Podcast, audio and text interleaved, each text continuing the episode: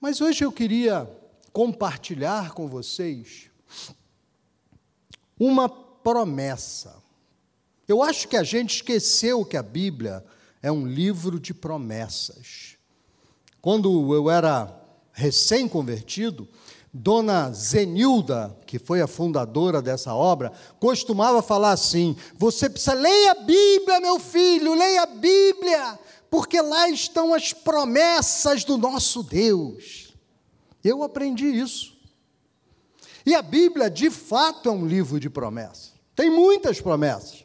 Por exemplo, a promessa da salvação está na Bíblia. E todo aquele que crê em mim será salvo. Você crê em Jesus? Você vai ser salvo.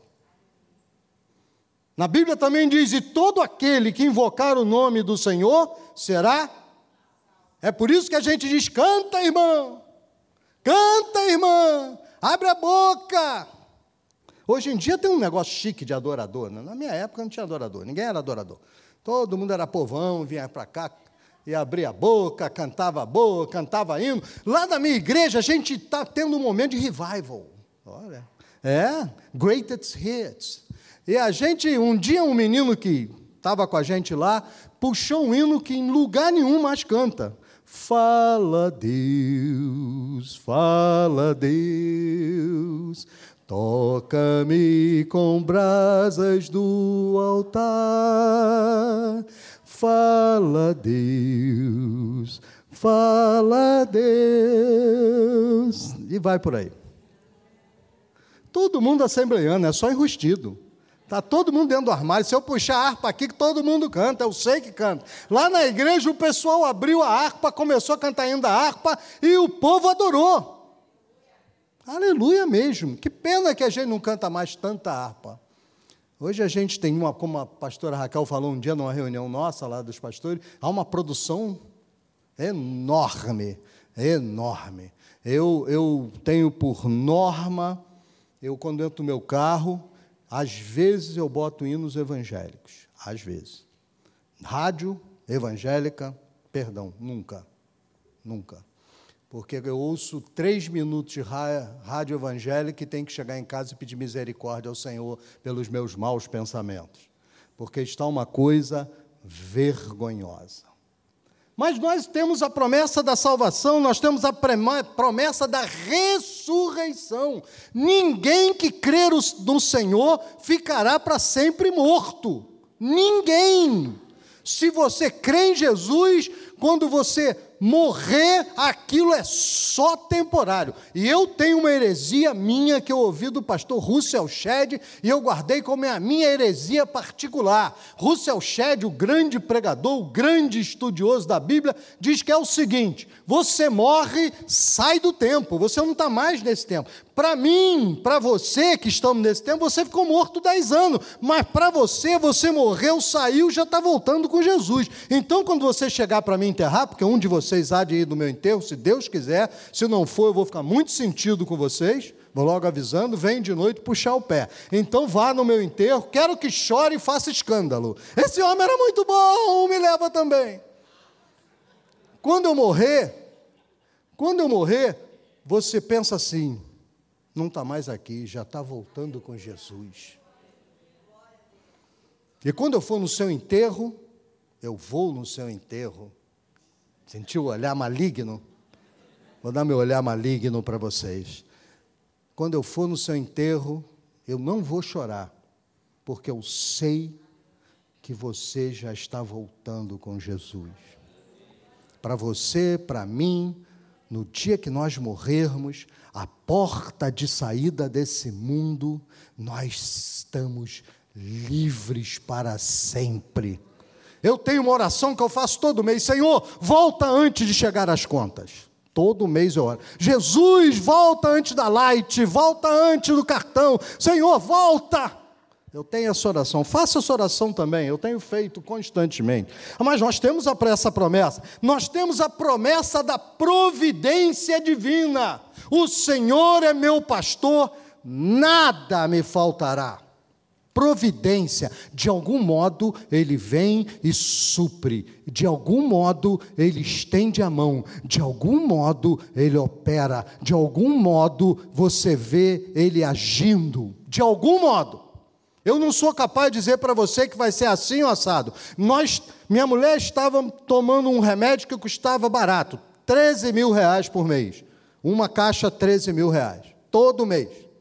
E o plano de saúde mandava. Um dia acabou. O plano de saúde não renovou e nós fomos para o vinagre. 13 mil. E agora? Como a gente faz, como não faz? Não tem como comprar, morre em dias, em meses, sei lá. Se não tomar, o que é que faz? Vamos tomar um outro. Que ela começou com esse remédio e custava apenas a bagatela de mil reais. Graças a Deus era barato, né? praticamente grátis. E aí, mas mil reais a gente junta aqui, tira de. Olha, não tem mais chambinho, danoninho, essas coisas lá em casa, não tem mais. Não fale, nós não sabemos o que é. Carne, lembrei da minha mãe. Mamãe comprava aquela carne chamada chã de dentro. Lembra? Eu não conheço o chã de fora, mas tem, sei que tem o chã de dentro. Chegou o chã de dentro, mamãe pegava, tinha uma tábua desse tamanho, botava o bife, toca pancadaria. Pá, pá, pá, uma criminosidade. Quando o bife gritava, eu sou filé mignon, a gente pegava e fritava e fazia ele. Eu já disse casa, nós temos que fazer isso, ó. Tábua e pancadaria. Sai daqui porque é uma cena horrível. Saia, eu vou bater nessa carne até ela confessar. Mas aí, quando eu vi mil reais, mil reais, e o remédio, que esse remédio era só para enganar, porque não fazia efeito nenhum. A verdade é que esse foi o primeiro e deu errado. Aí nós ficamos assim, naquele jeito, como vai ser, meu Deus? Fomos ao médico. E o médico olhou lá os exames e disse: É, está tudo bem, funcionou o remédio. Como? Como? Como? Era um remédio que já tinha ido para o espaço. Novamente, o Senhor, fale comigo, o Senhor é meu pastor. Como vai ser? Não sei. Você vai deixar o carro na garagem e vai de ônibus. Essa é a sua parte. Você vai parar de comprar chambinho. Vai parar de comprar danoninho vai parar de comer filé mignon, vai parar, vai comer filé miau, mas vai fazer alguma coisa que é a sua parte. O resto espera que o Senhor é meu pastor, nada me faltará.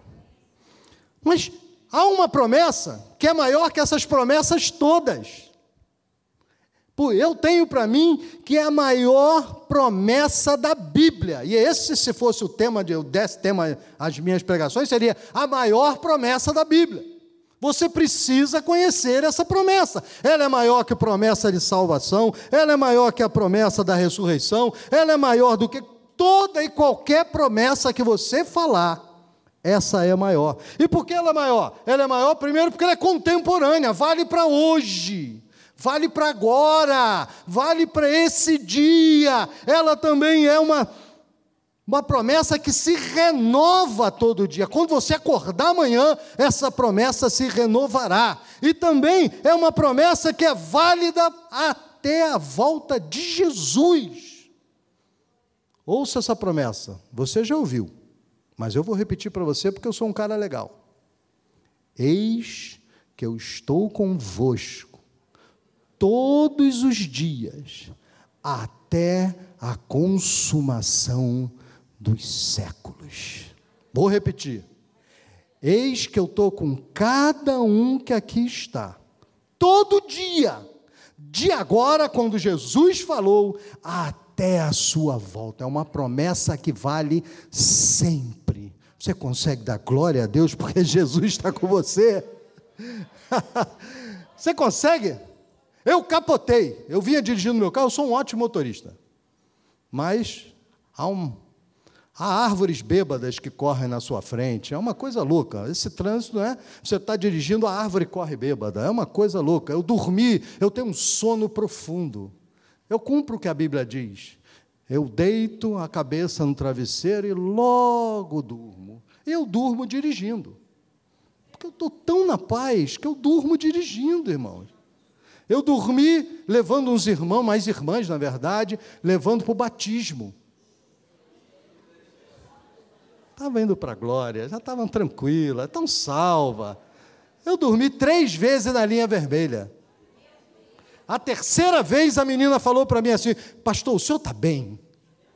Eu falei: Estou ótimo, estou com Jesus. Um dia eu voltava de um batismo e dormi na linha vermelha de novo. Acordei e vi assim diante de mim: O Senhor é fiel. Eu disse: Estou chegando no céu. Na verdade, eu já estava quase entrando na traseira de um caminhão que estava escrito: Deus é fiel. E eu acordei para lembrar disso. Aquele... Jesus disse para mim: fica a dica, hein? Mas tudo isso aconteceu, tudo isso. Mas nunca, jamais Deus deixou de me abençoar e fazer o que tinha que fazer. Sabe o que eu passei a fazer? Vou ensinar você meu truque. Quando eu sinto que estou com sono, eu dou duas bolachas na minha cara. Experimenta fazer isso. Pá, mas dê com vontade. Safado. Pá. Na segunda bolacha você acorda, fica com a cara ardendo e você diz: Cabra, tu é homem mesmo, tem força para bater. Quando ficar com sono, dê duas bolachas. Ou então, para no lugar, faça como eu faço: para no lugar e dorme. Eu entrei indo para Anga dos Reis, entrei num posto de gasolina, parei e dormi. Quando eu acordei, tinha um monte de gente cercada olhando o carro, pensou que eu tinha morrido. O homem morreu aqui. Então eu parado. Abro o olho, um monte de gente me olhando, eu olhei, o que, que foi? O que, que foi? O que, que foi? Né? Mas Jesus ele está nos preparando para uma promessa que é contextualizada. Você precisa entender esse contexto. Jesus estava dizendo o seguinte: Eu vou embora. Vocês daqui a pouquinho vão me ver ir para o céu. Um dia eu volto. Mas antes que eu volte, vocês vão ver perseguições. Vocês vão ver morte. Vocês vão ver gente presa vocês vão ver injustiça, vocês serão motivo de escárnio, vocês vão ser objeto de ofensa do mundo inteiro e até de dentro da sua própria casa. Alguns daqui verão seus filhos se perdendo e terão que acordar pelas madrugadas para orar. Alguns aqui verão a família indo embora. Você vai ver escândalo, você vai ver loucura, você vai ver heresia, você vai ver apostasia. E como é que você vai seguir em frente? Jesus estava falando para mim, para você e para aqueles homens: não joga a toalha eu estou com você todo dia. Não importa o que estiver acontecendo, eu estou com você. Não importa se você capotou, não importa se você foi roubado, não importa se você perdeu tudo, não importa se os pais não querem falar com você, eu estou com você todos os dias. Amanhã, quando eu levantar, Jesus vai estar comigo e você vai estar com ele e ele vai estar com você também. Esse é o contexto. O contexto não é um contexto de alegria. Ah, você vai ficar todo felizinho. Não!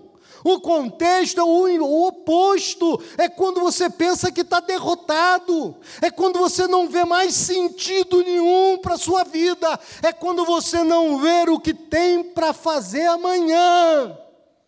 Lembre-se, Jesus está com você. Jesus está com você. Hoje no Meier, uma família que eu gosto muito me procurou e pediu para orar. Orei com eles, junto com eles, chorei junto com eles. O seu filho, deve ter uns 20 e poucos anos, eu conheço bebê. Descobri que está com um tumor aqui no pescoço tirou uma parte, mas outra parte ficou. Nós oramos, choramos, é duro. Eu vi aquela mãe chorando e eu me comovi. Sabe o que, que eu posso dizer para ela? Amanhã, Jesus estará com você ainda. Amanhã, Jesus estará com cada um de nós. Nós não podemos perder essa visão. Não importa o que acontecer, Jesus estará conosco, não importa o que amanhã traga, amanhã Jesus continua conosco, Ele não nos abandonou. Amém? Aleluia. O que, que isso quer dizer pra, de prático? Porque senão vira só blá blá blá, né?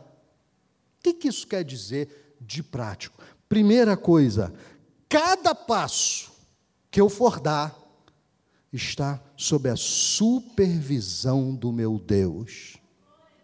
Eu compro ou não compro? Eu faço ou não faço? Eu ando ou não ando? Namoro ou não namoro? Um menino me procurou e disse, pastor, eu quero tanto namorar. Eu digo, é, então namora. Ele falou, mas eu tenho tanto medo. Aí eu digo, tu não vai namorar nunca, está faltando pegada. Como disse uma maluca na, na, na internet, mulher gosta de macho alfa. Nós precisamos perder o medo. Cada passo que eu der, ele estará conosco, Ele não deixará vacilar o teu pé. Aquele que te guarda não tosquenejará, eis que não tosquenejará, nem dormirá o guarda de Israel. O Senhor é quem te guarda. E eu vou parar por aqui. Você precisa mais que isso, já posso mandar embora. Vamos estender a mão aqui, abençoar, pode ir para casa. Ele não dorme ele não descansa, ele não perde você de vista. Amanhã, no seu trabalho, amanhã não, não é feriado, então não esquece. Depois de amanhã, no seu trabalho, ele vai estar lá, mas, pastor, o senhor não conhece meu chefe? Todo mundo que diz para mim que não conhece meu chefe, eu digo, você não conhece minha sogra. Bom, mentira, minha sogra é uma benção, mas eu falo isso para manter ela no, ali, no cabresto. Tem que manter cabresto curto, não pode dar linha, não. Sogra com linha é um perigo, daqui cabresto curto. Todo mundo tem alguém que pega no pé.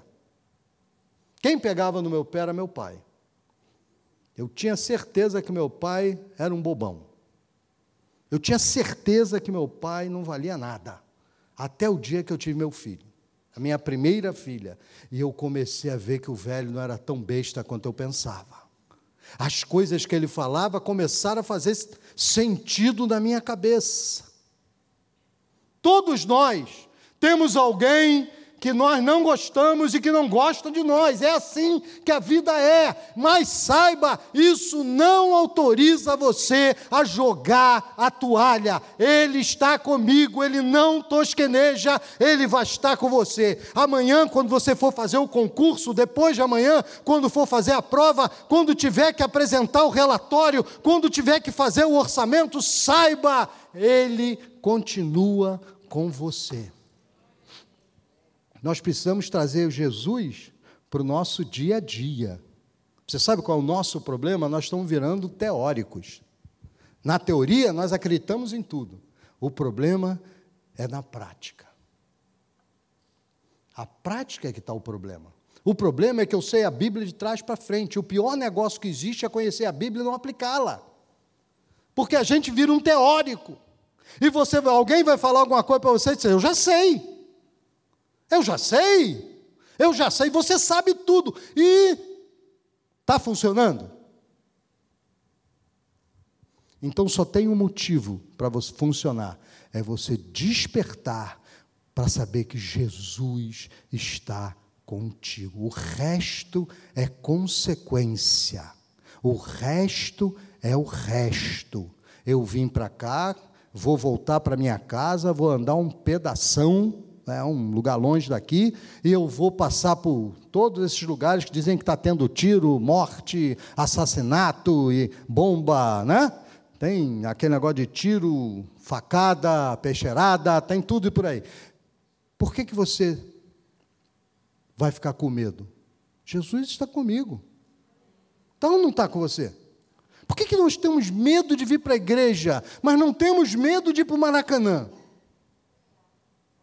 Hoje eu acho que deu 50 mil, sei lá, 60 mil, sei lá, deu mil para caramba. Por que, que ninguém tem medo de ir para lá? Ao redor do Maracanã tem o Borel, tem o Morro da Formiga, tem um monte de morro, tem a Mangueira. Por que, que ninguém tem medo de ir para lá? Por que, que a gente tem medo de vir para cá? É uma pergunta para a gente responder. Será que é porque eu ainda não entendi que o Senhor estará comigo nesse lugar? Será que é porque eu acho que isso é meramente uma coisa litúrgica? Fica aí para você pensar. Vá para casa, pensa, por que eu tenho tanto medo de tudo? Por que eu tenho tanto medo? Ah, a televisão fala, é o que me dizem. Ah, a televisão o dia inteiro fala que vai dar errado. Ok. Mas quem disse que você tem que ouvir? Primeiro, você não é obrigado a ver televisão. Segundo, você não é obrigado a crer no que a televisão diz. Você devia crer no que a Bíblia diz. Essa manhã eu falei sobre isso lá no Meia. A maneira como nós estamos levando o que os outros dizem à frente do que a palavra diz. É por isso que a gente está cheio de estresse, é por isso que a gente está morrendo, é por isso que a gente tem medo de sair de casa. Amém, meus irmãos? É por causa disso, mas saiba, cada passo do meu caminho está sob a supervisão do Senhor. Você vai ter que tomar uma decisão, está sob a supervisão dele. Creia nisso. Creia que Ele não largou você, não, Ele vai te ajudar. Ah, mas Deus não está falando nada comigo. Ah, primeiro, você deixa pelo menos Ele falar? Minha netinha está aprendendo, ela está, estão frequentando uma igreja na França, e na França eles ensinaram o seguinte: você vai chegar em casa, você vai orar, vai orar com o papai e a mamãe e ficar cinco minutos calado para ouvir Deus falar com você. Minha netinha fala pelos cotovelos, não sei a quem essa criança puxou, ela fala pelos cotovelos, e aí ela orou com o pai e a mãe e ficou quietinha, cinco minutos. Eu sei o sacrifício que foi. Quando acabou, a mãe perguntou: E aí? Ela falou: Não ouvi nada. Mas no dia seguinte, espera mais cinco. Ora, meu irmão, espera Deus falar. A hora e dá tempo para Deus responder, porque cada passo do caminho que você tiver que tomar, o Senhor está contigo e está sob a supervisão dele. Segunda, cada decisão será orientada por Deus. Eis que a Bíblia diz: Pois é Deus quem produz em vós tanto querer como efetuar. Sabe aquela vontade que de repente vem no seu coração? Eu vou pedir para namorar com a Erle, nem que a casa desabe na minha cabeça. É Deus falando ao seu coração. Vai em frente, menino. Vai em frente. Sabe aquele negócio? Eu estou com uma vontade de fazer aquele concurso, mas é tão difícil. É Deus falando contigo. Sabe aquele negócio? Para, estuda matemática, as equações, não sei o que, não sei das quantas, terceiro grau. É Deus falando contigo. Ah, sabe aquele negócio? Estuda hoje português, porque é Deus falando contigo. É Deus falando conosco. Eu me lembro desse irmão que comprou um apartamento. Um apartamento num lugar nobre, etc. Tá, tá, tá, tá, tá, tá.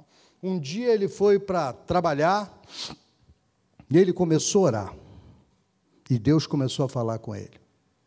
Não compre esse apartamento. Ele já tinha dado aquele primeiro sinal, etc. E ele dizia, mas eu já dei dinheiro. E Deus falava, perde. Não compre esse apartamento. E ele falou: Mas, meu Deus, a minha mulher está esperando. Ela está esperando. Ela já está sonhando da gente mudar para lá. E Deus falava com ele: Não compre esse apartamento. Você sabe que ele ligou para a mulher para pedir autorização. Né? Todo mundo sabe que todo homem que se preza tem pavor da mulher. Então, ligou para casa, Todo homem que se preza tem medo da mulher. Dizer que não tem medo de fazer. Eu estou vendo um monte de irmãos rindo, mas é de nervoso. É que eles sabem que isso é verdade. Está rindo de nervoso. Todo homem que se preza é mandado pela mulher. Todo homem feliz é mandado pela mulher. Homem feliz aceita a ordem, diz sim, senhora, você manda e eu obedeço. Fale comigo. Ah, senhora, fale, estou ouvindo. Lá em casa é assim. Né? Lá em casa é sinistro. Lá João conhece, né, João? Como é que é lá em casa? Lá em casa a mulher fala, eu me tremo de cima e embaixo. Eu capotei, falei aqui, blum, blum, blum, blum, caiu o carro todo esbagaçado, eu bati com a cabeça, criei um galo. Primeira coisa que eu fiz, liguei para ela e amor, vou chegar atrasado, porque eu não tenho medo de morrer, mas já da Erle eu tenho pavor. Verdade. Então, você pode ter certeza que cada decisão Deus vai fazer. E esse homem dizia: Vou ligar para minha mulher. Ligou para ela. Amor, quase que disse: Por favor, se tenho achado graça aos teus olhos, que nem Moisés falou. Ele falou: Amor, eu estou orando aqui sobre o apartamento, e o meu coração está dizendo para eu não comprar esse apartamento. E ele, já esperando. E ela falou: Sabe, o meu coração está dizendo a mesma coisa. E eles disseram: Então, vamos cancelar. Foi lá e cancelou. Uns dois meses depois, o prédio todo caiu. Tivessem comprado, tivessem mudado, teriam morrido, teriam perdido tudo. Vocês devem lembrar, aquele apartamento Palace 2, que, que desabou lá na Barra, no Recreio, sei lá, por ali. Era esse o apartamento. Nós precisamos entender, o Espírito Santo fala. Jesus está conosco, ele quer falar, mas você não quer ouvir. Quando a coisa. Havia um menino dessa igreja que falava uma frase que eu nunca esqueci: mulher bonita é resposta de oração, mulher feia é laço do maligno. É assim que funciona a nossa cabeça. Tudo que não me agrada não vem de Deus. Só o que me agrada vem de Deus. Só vem de Deus aquilo que eu acho ótimo. Mas muitas vezes, depois que a coisa acontece, você diz: Deus me falou tantas vezes. Agora, irmão, agora é tarde. Eis que eu estou convosco todos os dias. E eu vou falar com você. Eu vou falar com você. Uma pessoa que eu conheço estava noiva para casar. Mas ela não sentia paz em relação àquilo. Um dia ela chegou e ajoelhou e orou: Senhor, se não é tua vontade, então fala. No dia seguinte, o noivo fez uma besteirona enorme e ela contemplou com quem ela ia casar. Nós precisamos ouvir a Deus, mesmo quando a coisa não é como a gente gosta. Deixa eu dizer para você: a Bíblia diz assim: entrega teu caminho ao Senhor, confia nele e o mais ele fará. Entregar o caminho é entregar a chave do carro para o seu filho dirigir. Eu já passei pela experiência. Agora, descansar é entregar a chave para o filho e dormir, deixar ele levar. Entregar a vida ao Senhor não é só dizer, Senhor, eu te aceito. Não é só dizer, agora entra na minha vida. Agora, meus irmãos, aceite o caminho que o Senhor vai levando. Porque muitas vezes eu quero ensinar a Jesus qual é o caminho. Ele está me puxando para cá, mas eu acho que o caminho é esse aqui. Eu, ele está me chamando para cá, e eu acho que o caminho certo anda reto, mas ele está dizendo: não vai nesse caminho, porque isso vai dar zebra. Eis que estou contigo implica em aceitar que Ele está guiando. Entrega o caminho a Ele, deixa Ele dirigir, o mais Ele vai fazendo. Espera, espera. Às vezes atrasa. Eu esperei nove anos para ser promovido. Tinha que fazer um curso lá na Marinha, eu esperei nove anos. Nove anos, quando era para fazer em dois ou três, sei lá. Nove anos. E eu ficava numa angústia danada.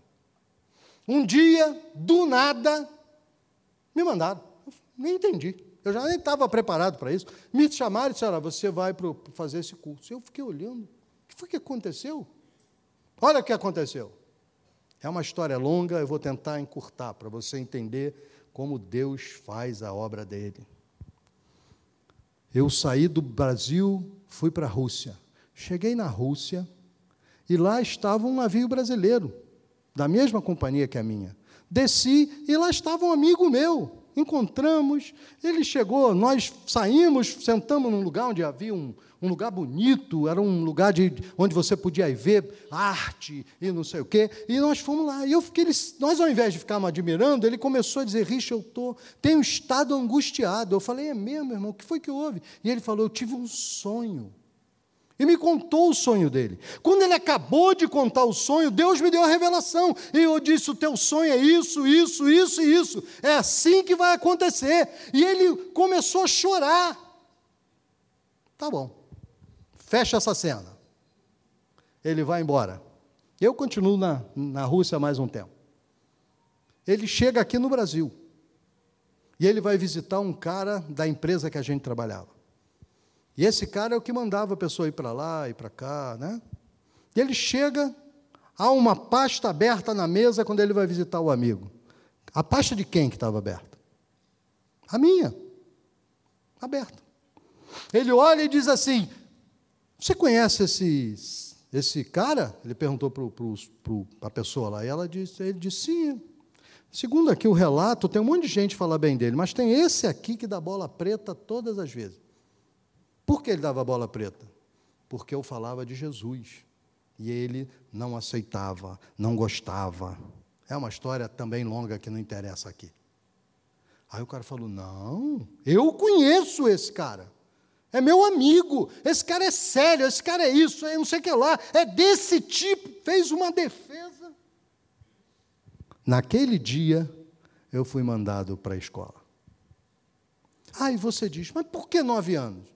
Naquele dia, quando eu cheguei na escola, eu conheci um rapaz e falei de Jesus todo o curso para ele. Levei ele para a igreja, ele viu a igreja. No dia da nossa formatura, ele saiu de carro, bateu e morreu.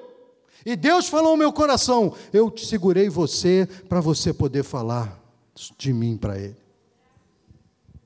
Isso atrasou a minha vida? Não. Porque depois eu comecei a andar mais rápido, mais rápido, mais rápido, mais rápido, mais rápido tudo funcionou. Eis que eu estou convosco todos os dias. Cada decisão eu faço no seu coração. Aceite e caminhe sobre a minha supervisão e Deus vai te abençoar. Amém? Talvez você esteja na batalha, não entendendo nada, saiba, Deus está contigo. Jesus está te orientando. Não tema. Deus vai fazer a obra dele. Terceiro lugar, a sua presença não depende das circunstâncias. Eu vou estar todo dia, independente das circunstâncias. Não importa se é dia bom, eu estou contigo. Não importa se é dia mau, eu estou contigo. Não importa se você está doente, eu estou contigo. Não importa se está à morte, eu estou contigo todos os dias da tua vida.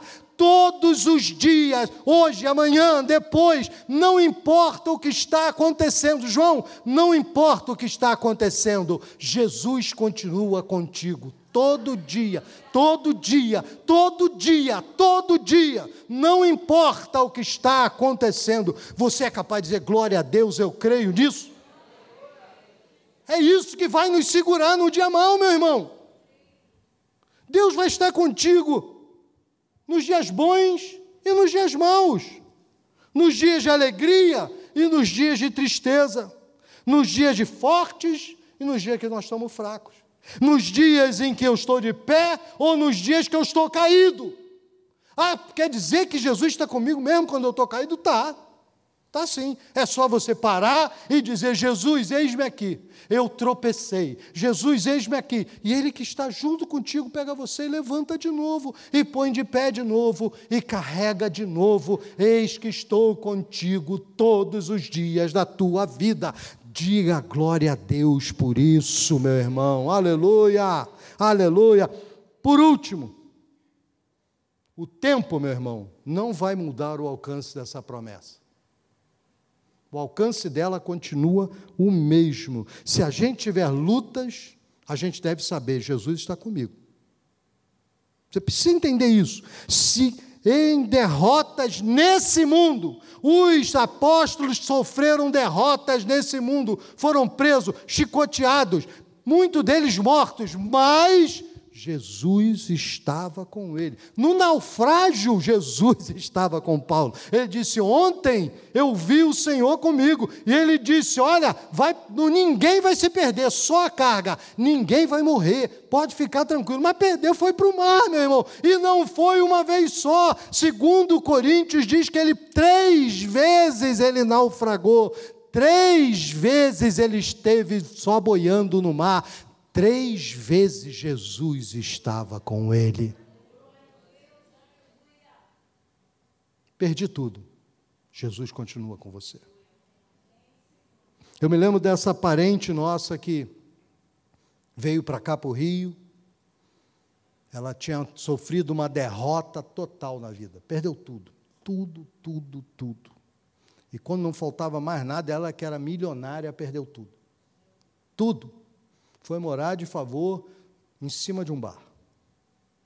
O marido, de milionário, foi ser garçom. Não que a profissão tenha algum problema, problema nenhum. Só que se você é milionário, para você ir até ser garçom é difícil. Perdeu tudo. E ela veio para o Rio de Janeiro. E aqui descobriu que estava cancerosa. Câncer no seio. Um dia a gente estava levamos ela para a BI. Na época, a Maranata era na BI. E ela chegou lá na BI, alguém pregou, e aquela mulher entregou a vida a Jesus. Eu vi essa mulher se transformar. Ninguém me contou, não é história. Eu vi essa mulher se transformar. Eu vi essa mulher sair de uma pessoa amarga e destruída para uma mulher mais alegre que eu conheci na minha vida. Eu nunca vi ninguém dar tanta glória a Deus como aquela mulher. Eu vi quando ela foi batizada com o Espírito Santo, foi cheia e começou a falar em línguas na BI, todo mundo olhando para ela assustado e aquela mulher transbordando. Eu vi, eu estava lá, eu estou falando do que eu vi, não do que me contaram. Aí ela voltou para a terra dela, e agora ela só ia para a igreja, só queria orar, só queria ajoelhar, só dava glória, tudo era glória, tudo era glória, e o câncer era um câncer daquele que na época chamavam de galopante. Olha, eu acho que os mais velhos já ouviram essa expressão. Ah, ela tem um câncer galopante, está com a tuberculose galopante, tem, sei lá, CC galopante, tudo era galopante, era uma coisa galopante, rápido. E foi terrível, furou o seio. O médico disse: não há mais nada que fazer, ela está toda tomada. Não era como hoje, né? hoje tem muito mais recursos. Nós estamos falando dos anos 70. E aí, ela foi levada para o hospital público e posta num lugar. E essa pessoa que eu conheço foi visitá-la. E falou: o que, que eu vou dizer para ela? Essa mulher estava toda machucada, toda perdida, toda sem esperança. Veio para cá, aceitou Jesus e agora está morrendo podre. O que, que eu digo para ela? Como eu consolo essa pessoa? E foi visitar. Chegou no hospital, essa pessoa conta que da porta ela sentiu o cheiro da pessoa que estava lá, no cantinho lá. E ela foi lá e chegou, e essa parente olhou e disse assim: Ô oh, glória! Ontem de noite eu vi anjos andando aqui no meu quarto. E essa pessoa contou para a gente: eu não sabia o que consolar. E fui consolado por ela. Nós precisamos entender, precisamos entender que o tempo não muda essa promessa você amanhã, hoje, todo dia está com Jesus ao seu lado, o seu lar está com Jesus ao seu lado. Você precisa guardar essa verdade no seu coração e passar para os seus filhos que ainda são pequenos, porque eles vão precisar dessa promessa mais do que todo mundo. Eles precisam ter uma experiência e saber que Jesus está com ele. Eu sei que minha, minha filha casou, foi morar na França, alguns aqui sabem. A minha netinha é francesa, até essa semana ela estava falando que o hino que ela mais gosta, ela com aquele sutacão, falou assim: Elias orou e o fogo desceu, dá glória a Deus, Josué orou. Oh, oh, oh. Eu fiquei rindo, porque é, é sotaque francês, mas ela, ela tem algo no coração. Eu fiquei pensando, que bom que a gente ensinou para nossa filha. Nós nunca pensamos que um dia ela ia para longe de nós, para um país que não quer saber de Jesus. Nós não podíamos imaginar que ela ia ser a, a pastora da casa dela, com o marido, com a filhinha. Nós nunca pudemos imaginar que ela queria fazer a obra lá na França e começar a abençoar. E essa menininha fala uma palavra que ela aprendeu, que é a palavra que duas palavras que ela mais usa, aleluia e cascadurra. Ela fala. Diz que ela chega, todo mundo sabe que ela chegou no prédio, porque abre a porta do elevador, ela fala aleluia, aleluia. Ou então ela sai cascadurra, cascadurra. E todo mundo sabe que Chloe chegou. Então, nós não podíamos imaginar, mas Deus sabia que Ele faria tudo o que nós quisermos. Nos momentos mais dos nossos maiores desafios, Talvez você hoje esteja no maior desafio da sua vida. Talvez você hoje tenha entrado aqui no fundo do poço, naquilo que os meninos chamam na capa da lacraia. Eu quero dizer para você hoje, mesmo no pior desafio, Ele está contigo. Nós achamos que a vitória vem simplesmente porque ah, tudo deu certo. Mas muitas vezes a vitória vem quando tudo deu errado. Eu estou vivendo esse momento. Eu não estou falando de outro, eu estou falando de mim. Casado há 50 anos, 45 com a mesma mulher, que eu conheci aqui na Praça Seca, no Colégio Sobral Pinto. Em março de 1970, um amigo me apresentou. Essa aqui é uma amiga minha. Eu olhei para aquela menina e pensei: isso vai casar comigo, isso é certo. Mas Erle tinha um mau gosto danado e resolveu namorar outros caras, uns caras horrorosos, terríveis, tudo com cara de otário, uma coisa terrível. Eu sou, isso é uma opinião imparcial minha.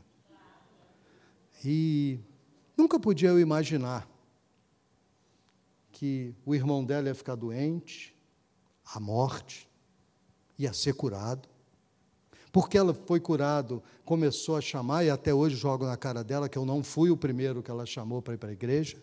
Outros foram chamados, mas muitos foram chamados, mas só eu fui escolhido. Nunca pude imaginar que todo aquele sofrimento, conversava com ela ontem sobre isso, todo esse sofrimento tinha motivo. E o motivo era a salvação. E depois de 41 anos, 40, 41 anos de casada, ela ficaria doente. E a doença dela seria incurável. E por causa da doença, ela ficaria cega. E porque ela ficou cega, eu tive que cuidar dela em casa e me tornei dona de casa. Fui. Larguei profissão, larguei tudo, fui cuidar dela. Fui aprender a cozinhar, lavar, passar. Fui aprender a fazer essas coisas. Um dia nós estávamos na mesa. E eu falei, Erle, eu não entendo. E ela olhou para mim e disse: Eu também não entendo, mas eu sei que isso é o melhor que Deus tem para mim. Portanto, eu não estou pregando o que eu não viva. Aliás, eu não gosto nem de pensar que eu sou pregador. Eu não sou pregador. Eu sou meramente uma testemunha. Eu sou uma testemunha de Jesus. Tudo, vocês notaram que tudo que eu falo foi o que eu vi, não foi o que me contaram. Por isso eu digo para você que entrou hoje aqui, talvez se sentindo derrotado, se sentindo sem esperança, sem sentir, sem, sem, sem saber para onde ir. Jesus é a resposta.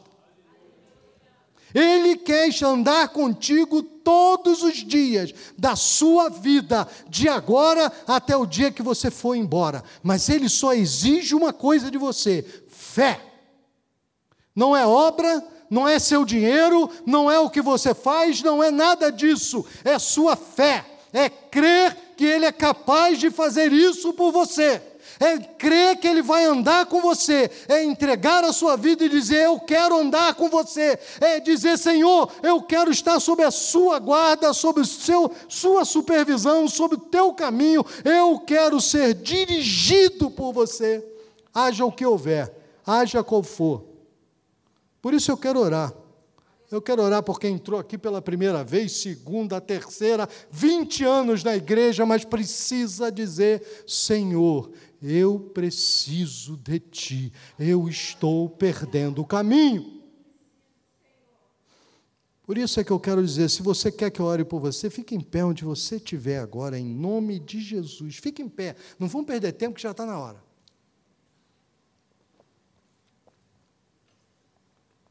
Diga, eu preciso. Eu preciso tanto de ti, Jesus. Tanto de ti. Meu Deus, Pai querido, Pai de misericórdia, eis-nos aqui, Senhor. Nós sabemos que não somos ninguém, nós sabemos, Jesus, nós sabemos que nada que fizermos jamais será capaz de comprar a tua presença na nossa vida, mas tu queres, tu te ofereces, eu estarei contigo, e nós pela fé pedimos: entra na nossa vida agora, nesse momento, Senhor, entra na nossa vida, entra no momento de luta, entra no momento de dificuldade, porque Tu és o nosso Deus, Tu és verdadeiro, Tu és legítimo, Tu não, não precisa de nada, mas a Tua mão está conosco. Nós te pedimos, Jesus, agora. Vai conosco. Senhor, esteja conosco a partir de agora. Amanhã nós já possamos começar a aprender a ouvir a tua voz. Muito obrigado, meu Deus, porque tu estás conosco. Muito obrigado, meu Deus, porque tu já estás supervisionando. Muito obrigado, meu Deus, porque cada passo do caminho tu já estarás cuidando. Muito obrigado, meu Deus. Eu te peço isso em nome do teu filho Jesus. Amém e amém. Deus abençoe a todos. Amém.